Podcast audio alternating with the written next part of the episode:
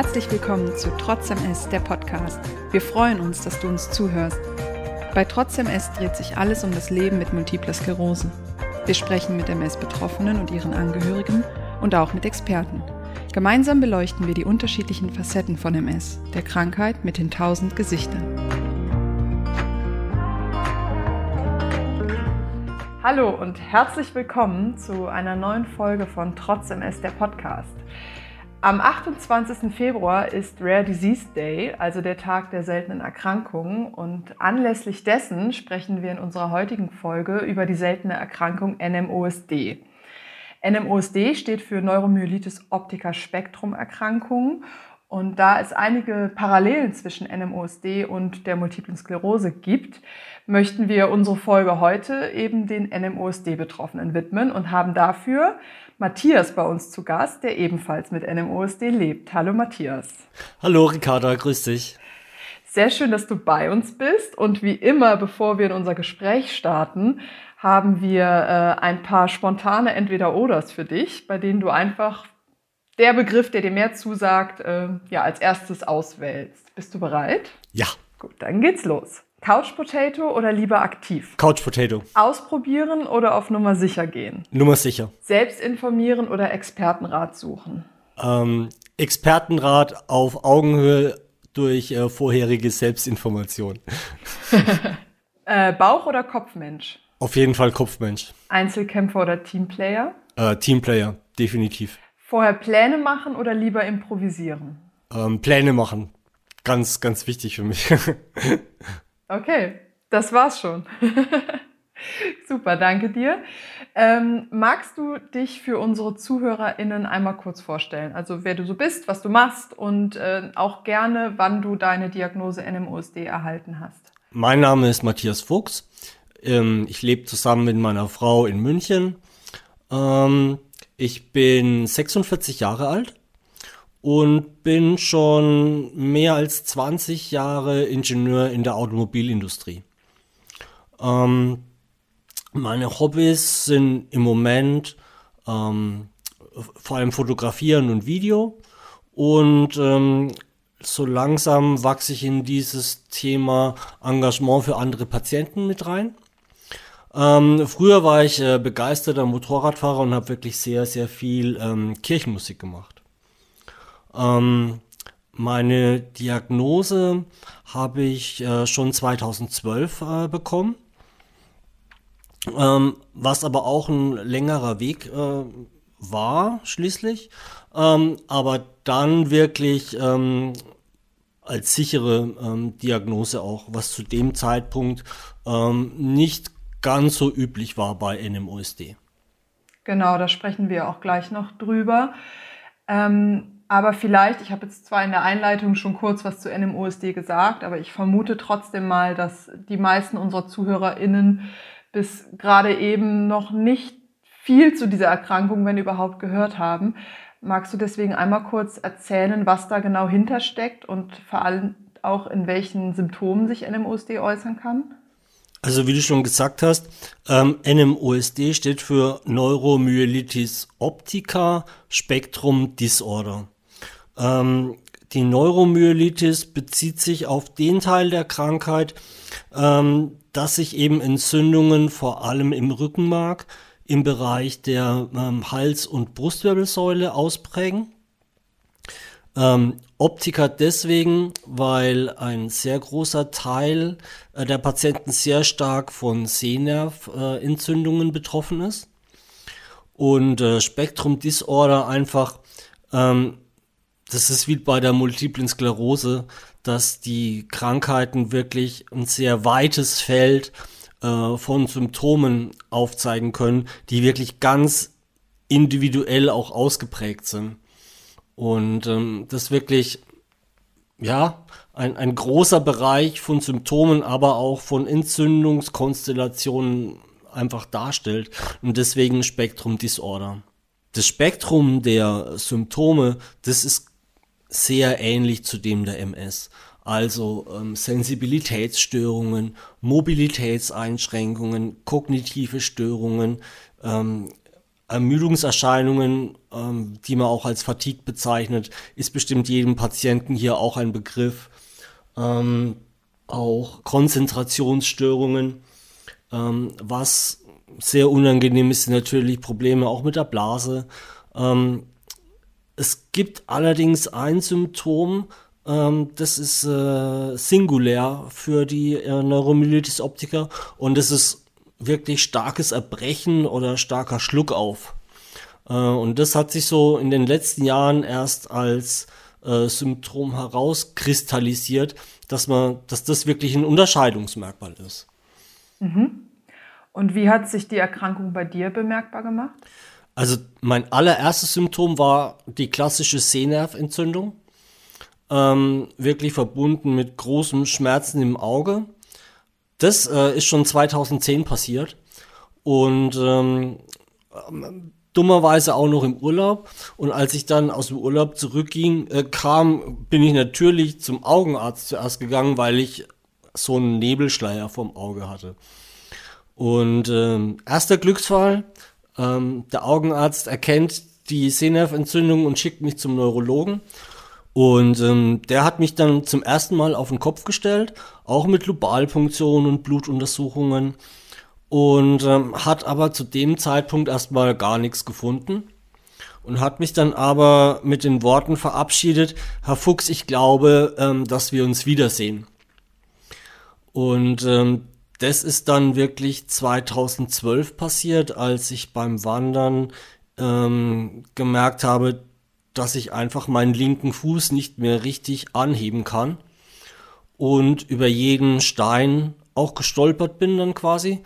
Ähm, und auch beim Runterschauen, ähm, also man bewegt natürlich seinen Kopf beim Wandern und schaut, wo man hintritt äh, mir beim Runterschauen einfach schwindelig geworden ist, sobald ich den Horizont als waagerechte Orientierung verloren habe. Und ähm, dann bin ich wieder beim, bei dem Neurologen gelandet und ähm, dann hat es wirklich ein halbes Jahr gedauert mit ähm, Untersuchungen und ja, wirklich das, das ganze Spektrum wieder. Ähm, und dann am Ende stand wirklich die Neuromyelitis optica dann als Diagnose fest.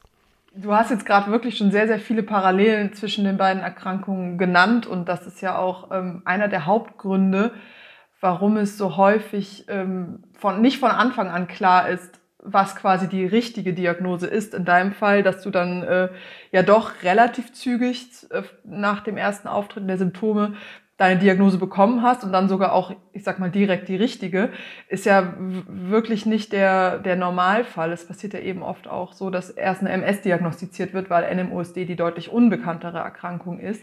Wie kam es denn dann, dass bei dir der Neurologe NMOSD diagnostiziert hat und auch nicht erst, ich sag mal, auf diesen MS-Weg weitergegangen ist, der vielleicht der naheliegendere gewesen wäre? Bei mir waren vor allem die MRT-Aufnahmen ausschlaggebend. Das ist, wenn man, wenn man immer weiter gräbt in der Diagnostik, ähm, ist das MRT eines der Hauptunterschiede. Ähm, bei der multiplen Sklerose sieht man oft ähm, sehr verteilte Entzündungsherde im Gehirn, ähm, was man bei NMO-Patienten oft nicht sieht, sondern wirklich entlang der Halswirbelsäule eine langstreckige Läsion ähm, dort ähm, im zentralen Nervensystem.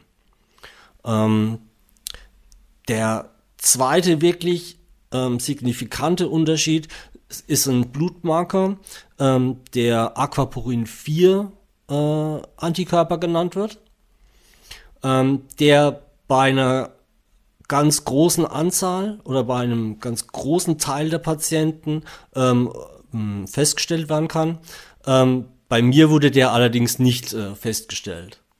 Bei mir war also wirklich das MRT und dann auch das mit dem starken Schluck auf. Ähm, das konnte man im Nachhinein bei mir dann auch ähm, noch zu diesen besonders signifikanten Symptomen dazuzählen. Und weißt du oder kannst du was dazu sagen, dass ähm, auch wenn sich diese beiden Erkrankungen so ähnlich sind, es ist ja dann eben, sind es doch zwei verschiedene Erkrankungen, ist das dann auch für die richtige Therapiewahl ausschlaggebend? Also die Auswahl der Therapie ist mit das A und das O. In der Vergangenheit ähm, sind da, glaube ich, jetzt, ich, ich berichte jetzt mal aus den Gesprächen mit anderen Patienten wirklich viele Fehler gemacht worden, die dann wirklich zur Erblindung und komplett Lähmung auch geführt haben. Es gibt ähm, Gott sei Dank ähm, Medikamente, äh, mit denen man die NMO sehr gut im Zaum halten kann, mit denen man wirklich ähm, Schübe auch ähm, gut äh, verhindern kann. Und es gibt jetzt wirklich äh, ähm, in der jüngsten Vergangenheit wirklich zugelassene, speziell entwickelte Medikamente für NMOSD, ähm, um eben diese Schübe einfach zu verhindern ähm, und damit einfach die Behinderung auch zu verhindern. Ja. Das ist, das ist meiner Meinung nach ein ganz, ganz wichtiger Punkt, ja, weil die, die Schübe bei NMO oft ähm, schwerer verlaufen als bei MS und dann auch weniger gut sich zurückbilden. Also es bleibt größerer Schaden übrig nach einem Schub. Also umso wichtiger, die Schübe an sich schon zu verhindern. Genau, genau. Ja, okay. Wie beeinflusst NMOSD deinen Alltag und äh, wie beeinflusst dich die Erkrankung in deinem Beruf? Also in meinem Beruf ist es sehr leicht zu beantworten, nämlich ähm, fast gar nicht.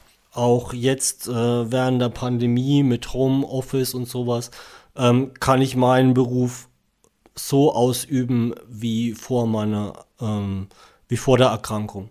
Ähm, das hängt einfach damit zusammen, dass ähm, der Einfluss auf meine kognitiven Fähigkeiten sehr gering ist. Ähm, mein Alltag an sich beeinflusst es natürlich sehr stark, ähm, da die Gehbehinderung bei mir sehr stark ausgeprägt ist und ich einen Rollstuhl benutze und auch ein relativ auffälliges Zuggerät für den Rollstuhl, ähm, sieht man natürlich von außen sofort, ähm, da ist was nicht in Ordnung. Man muss sich natürlich auch an diese Gegebenheiten dann ähm, anpassen und dann wirklich die Symptome, mit denen wirklich viele, viele zu kämpfen haben, gerade Fatigue, also Ermüdung, ähm, die sehr ähm, schnell kommt, ähm, Sensibilitätsstörungen in den, in den Extremitäten. Ähm, und da brauche ich schon sehr viel Hilfe auch im Alltag.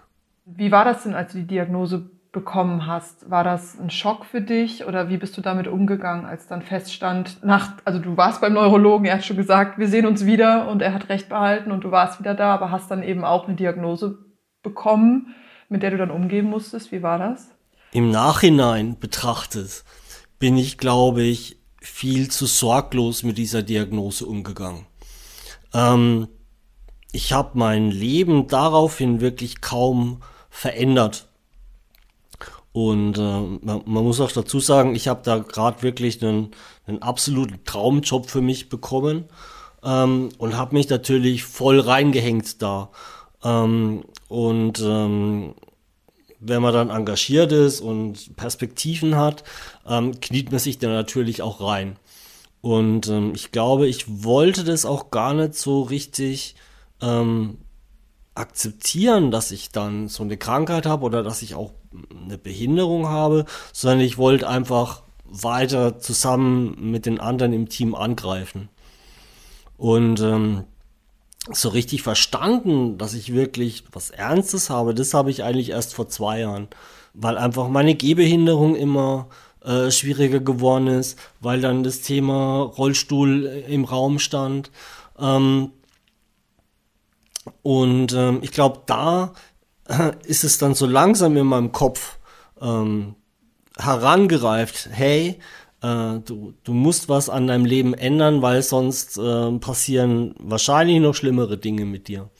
Und ähm, das ähm, habe ich dann auch so peu à peu dann umgesetzt. Aber ähm, so zum Anfang der Diagnose bin ich wirklich ähm, sehr sorglos damit umgegangen. Und hast du deinem Umfeld von der Diagnose erzählt und wie waren dann die Reaktionen? Ich bin immer sehr offen ähm, damit umgegangen, weil einfach ich auch in einem Umfeld mich bewege, ähm, wo Transparenz und Aufrichtigkeit wichtig ist. Ähm, und man hat es ganz einfach von außen gesehen, dass mit mir was nicht stimmt, weil ich schlecht gelaufen bin oder weil ich schlecht gehen konnte. Und ähm, das, das konnte ich äh, in dem Fall nicht äh, verheimlichen. Das war einfach ein sehr auffälliges Merkmal an mir.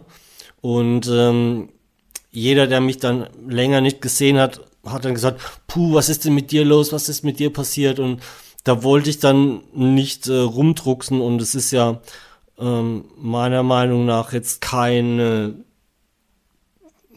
keine schlimme Sache, wenn man wirklich offen mit seiner Erkrankung umgeht. Und ähm, man muss viel erklären, ähm, aber dafür kriegt man dann auch einen gewissen Teil an Verständnis zurück und die Leute verstehen das dann auch. Hey, er hat eine Erkrankung, aber er ist der Alte. Ja, wir können uns genauso auf ihn verlassen. Er ist äh, genauso da und ähm, in der Zusammenarbeit oder in den Freizeitaktivitäten ändert sich für uns jetzt so in der Form nichts. Und mein Freundeskreis, die sind wirklich super mit mir umgegangen. Also die da ähm, da habe ich wirklich, äh, da, da, da spüre ich ganz große Dankbarkeit bei meinen Freunden, weil die das so cool und hingenommen haben. Zwar mit, mit Sorge um mich, aber nicht mit Übergriffigkeit oder Übervorsichtigkeit. Ja. Ich denke, Sorge ist auch völlig nachvollziehbar, gerade wenn es eine Erkrankung ist, die sehr unbekannt ist und dementsprechend natürlich auch weniger eingeschätzt werden kann. Dann tauchen natürlich auch mehr Sorgen auf. Glaubst du, dass es auch schwieriger ist, mit einer Erkrankung ähm, zu leben oder auch der Umgang dann im sozialen Umfeld äh, mit einer Erkrankung, die eben so unbekannt ist und dass es leichter wäre mit einer Erkrankung, die jedem äh, ein Begriff ist? Es ist definitiv schwerer, ähm, weil einfach die Informationen sehr spärlich gesät sind bei solchen Krankheiten. Ähm, die Literatur, die man findet, ist oft sehr speziell, ähm, ist auf äh, medizinisches Fachpublikum ausgerichtet und äh, als Nichtmediziner muss man entweder sehr viel googeln, ähm, sich sehr, sich wirklich reinhängen, das zu verstehen. Ähm, und ähm, auch die, sagen wir mal, das, was man an die Hand bekommt, war zur damaligen Zeit einfach sehr, sehr spärlich. Ähm, man konnte sich zwar sagen wir, im Allgemeinen jetzt ähm, vielleicht an eine ähm, Selbsthilfegruppe dranhängen, ähm, zum Beispiel die Deutsche Multiple Sklerose Gesellschaft bietet da ja sehr gute Services an.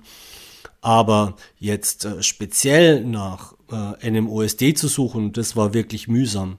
Und ähm, auch jemanden zu finden, der die gleiche Krankheit hat, mit dem man mal über sowas reden kann, der das gleiche äh, Schicksal quasi mit einem teilt, ja, das ist quasi, also das, das hat bei mir quasi gar nicht stattgefunden. Ne? In Persona, also wirklich als persönlich kennengelernt habe ich wirklich nur eine andere Patientin. Ja, das ist natürlich dann total schwierig, da in den direkten Austausch mit anderen Betroffenen zu gehen, weil es eben ja. eine seltene Erkrankung ist. Absolut. Genau, genau. Umso schwieriger, wie du gerade sagst, die Informationsbeschaffung dann. Wie war das denn mit direkt nach der Diagnose? Dann sind ja mit Sicherheit Fragen bei dir, bei dir aufgetaucht oder auch jetzt, du hast es eben gesagt, dass du quasi erst vor circa zwei Jahren äh, wirklich begriffen hast, dass du eine schwere Erkrankung hast. Da kommen dann ja auch nochmal neue Fragen auf. Wie gehst du dann vor? Wo informierst du dich und fühlst du dich dann gut aufgeklärt oder hast du Quellen, wo du sagst, da kann ich mich gut hinwenden? Ich habe natürlich das, ähm, das Internet abgegrast nach möglichen Informationen und ähm, habe in meinen regelmäßigen Terminen mit den Ärzten natürlich immer nachgebohrt, ähm, was gibt's für Therapien, was kann man noch machen. Ähm, und ähm, das, was man da liest, das verstört einen, vorsichtig ausgedrückt. Ja? Ähm, weil eben die Schübe manchmal wirklich sehr krass ausfallen bei NMOSD und gerade ähm, der erste Schub manchmal oder bei, bei manchen Patienten wirklich so heftig ausfällt.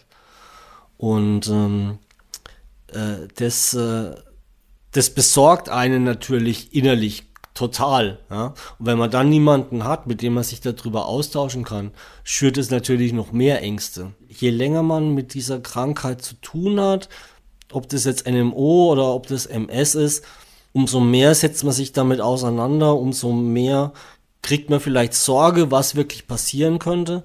Ähm, und muss dann eben schauen, wie kann ich mein Leben so ausrichten, dass ich vielleicht das Ganze, den Verlauf hinauszögere? Gibt es Medikamente, die den Verlauf verzögern?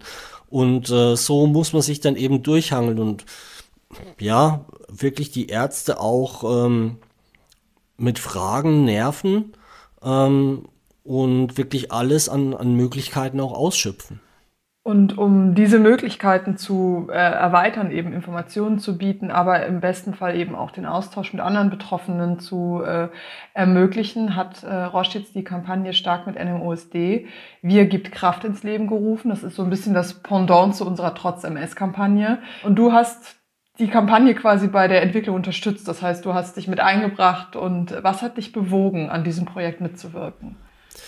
Also, dass ich da mitgemacht habe, das war ein brutaler Zufall, ähm, weil ich einfach auf einen äh, Post im Instagram ähm, mit zwei Worten geantwortet habe auf die Frage, kennt ihr NMOSD? Und ich habe geantwortet, ich hab's. Und ähm, ähm, ich habe deswegen so flapsig geantwortet, weil ich auch irgendwie unterwegs war und ähm, ähm, diese Frage einfach so ja, so, so, so nett fand und deswegen habe ich auch so flapsig geantwortet.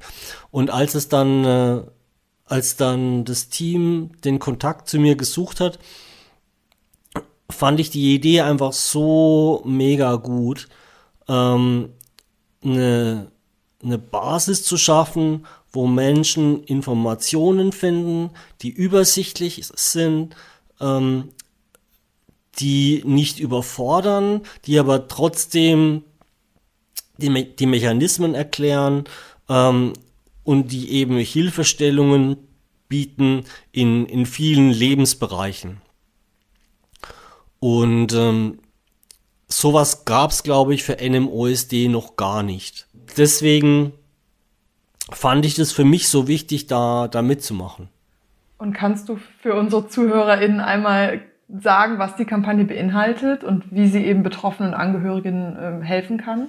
Ja, das, das, die, die eine Komponente ist die Website, ähm, die wirklich ähm, sehr übersichtlich gestaltet ist, viele Informationen einfach bietet zum Verlauf, zu den Symptomen, zu Therapien, ähm, die auch daraufhin ausgerichtet ist, dass Menschen, die wirklich mit den Augen Problemen haben, das gut lesen können ähm, beziehungsweise es sich vorlesen lassen können. Ähm, die Seite bietet Hilfsmittel, ähm, um eben wirklich Menschen, die auch mit äh, Sehbehinderung zu kämpfen haben, das gut zugänglich zu machen. Ähm, dann ähm, die zweite Komponente ist der äh, Patientenservice, ähm, bei dem man sich anmelden kann und wo man wirklich ähm, mit einer Fachkraft sprechen kann, ähm, vielleicht mal um seine Sorgen loszuwerden, um vielleicht mal Informationen zu bekommen, wo man sich nicht traut, den Neurologen zu fragen, ähm, wo die, die ein direkter Ansprechpartner auch ist, die vielleicht auch mal was für einen recherchieren kann, wenn sie im ersten Moment nicht weiter weiß. Ähm, finde ich ein sehr gutes Angebot, weil es einfach so ein, so ein lockerer Austausch ist, bei dem man zu nichts gezwungen wird, aber trotzdem viel rausziehen kann. Und ähm, die dritte Komponente ist einfach die, ähm, die gedruckten Informationen, die Broschüren, die es gibt, ähm, zu NMOSD und ähm, auch äh, zu den Bereichen, wo sich einfach, wo man einfach die Synergien zum äh, zur MS auch ausschöpfen kann. Genau, einmal an dieser Stelle Äh, die, die Website-URL sei nicht unerwähnt, falls da jemand vorbeigucken möchte. nmosd.de Genau, also wirklich ganz, ganz simpel, findet man, glaube ich, ziemlich leicht. Und äh, genau der Service, den du angesprochen hast, den kennen unsere, äh, unsere MS-Follower auch. Also trotzdem erst mein Service gibt es und das ist eben quasi das Pendant zu, zu NMOSD. Auch dort besteht für alle die Möglichkeit, kostenlos anzurufen und äh, sich auszutauschen, wie du gerade gesagt hast, wenn man Fragen hat oder einfach was loswerden möchte, äh, ist das auf jeden Fall eine Nummer, an die man sich wenden kann. Und äh, die findet man dann natürlich auch auf der Website. Ähm, was möchtest du aus deiner Erfahrung Betroffenen mit aus dem Weg geben? Du hast jetzt eben die Diagnose ja schon eine Weile. Hast du Tipps, die du weitergeben würdest, vielleicht auch für Angehörige? Als ersten Tipp würde ich sagen, ähm, wenn ihr die Diagnose bekommt don't panic, aber nehmt's wirklich ernst. Versucht, äh, euch so gut es geht zu informieren und ähm, euch nicht abwimmeln zu lassen von irgendwelchen Ärzten, hartnäckig bleiben, nachfragen, ähm, jede Therapie ausprobieren, die euch nützt ähm, und wirklich kritisch mit den Ärzten und mit sich selber zu sein, auf sich selber auch zu hören ähm, und wirklich alles ausprobieren, auch wenn es gar nicht in eurer Natur liegt. Also ich habe Akupunktur ausprobiert, ich habe ähm, äh, Sport, äh, also ich, ich bin von aus meiner Natur wirklich überhaupt nicht sportlich, aber da mache ich jetzt wirklich ganz viel und ähm, einfach das ausprobieren, was euch gut tut und wirklich jede Möglichkeit auszuschöpfen, wenn ihr merkt, das bringt mir was. Ja? Und ähm, für die Angehörigen, ah, ganz wichtiger Punkt, nehmt Hilfe an. Nehmt wirklich Hilfe an. Kostet ganz viel Überwindung und ganz viel Mut aber die Menschen helfen euch gerne und ähm, die Gesellschaft muss uns aushalten, auch als Menschen mit so einer seltenen Krankheit und mit Behinderung, aber nehmt Hilfe an. Und für die, ähm, für die Caregiver oder für die Angehörigen, hört auf, auf die Leute und ähm, wenn äh, wenn mal ein Tag nicht so ist, dann ist er halt nicht so. Ja, das ist, ist, ist halt mit allen diesen Autoimmunerkrankungen so. Seid ein bisschen nachsichtig mit uns. Und äh, dieses gegenseitige Verständnis, Hilfe annehmen und vielleicht auch was zurückgeben und wirklich dankbar sein dafür, das ist, glaube ich, ein ganz großer Schlüssel, wie das funktionieren kann. Super, danke dir. Wir sind jetzt auch schon eigentlich am Ende unseres Gesprächs und dann unsere treuen äh, Podcast-ZuhörerInnen wissen das, dann kommen immer noch mal ein paar Sätze, die wir unsere Gäste vervollständigen lassen. Und auch für dich hätte ich ein paar Satzanfänge. Ähm, wenn du bereit bist, würde ich loslegen. Los geht's. Mein Lebensmotto lautet. Der Kopf ist rund, damit das Denken seine Richtung ändern kann. Ich könnte mir mein Leben nicht vorstellen ohne. Meine Frau auf die kann ich in meinem Leben in keiner Hinsicht verzichten. Es fällt mir schwer, die Ruhe zu bewahren, wenn Ignoranz, Intoleranz und Abzocke im Spiel ist. Andere schätzen an mir die Eigenschaft, dass mm, ich zuverlässig und hartnäckig bin. Passt zur nächsten, äh, zum nächsten Satz. Durchhalten heißt für mich. ja, aus jedem Tag das Beste zu machen. Und ähm, auch wenn es mal nicht so gut läuft, dann ist es halt nicht so gut, aber aus jedem Tag das Beste machen. Und als letztes, ich bleibe stark mit NMOSD, weil. Es bleibt uns ja keine andere Wahl. Wir müssen, wir müssen stark bleiben, um zu zeigen, hey, auch das Leben mit so einer Erkrankung ähm, ist lebenswert und ähm, ja, jeden Tag aufstehen und das Beste draus machen. Danke dir, Matthias, ähm, für die Antworten, aber auch, dass du heute unser Gast warst und dir die Zeit genommen hast, mit uns über NMOSD zu sprechen und äh, die Erkrankung damit ein paar mehr Menschen ein bisschen näher zu bringen. Und äh, vielleicht hat irgendjemand den Podcast gerade gehört und kennt jemand mit NMOSD oder ist selbst betroffen und äh, hat jetzt einfach nochmal ja, einen Informationspunkt mehr, an den er sich wenden kann, sei es eben die Website, die ja auch noch im Aufbau ist. Also das ist eine Kampagne, die gerade noch wächst. Und äh, vielen Dank, dass du heute unser Gast warst. Dankeschön, dass ich dabei sein durfte. Sehr gerne. Das war Trotz MS, der Podcast. Wir hoffen, du bist auch beim nächsten Mal wieder dabei. Bis dahin, schau doch mal auf unserer Website www.trotz-ms.de oder auf unseren Social-Media-Kanälen vorbei. Wir freuen uns auf dich.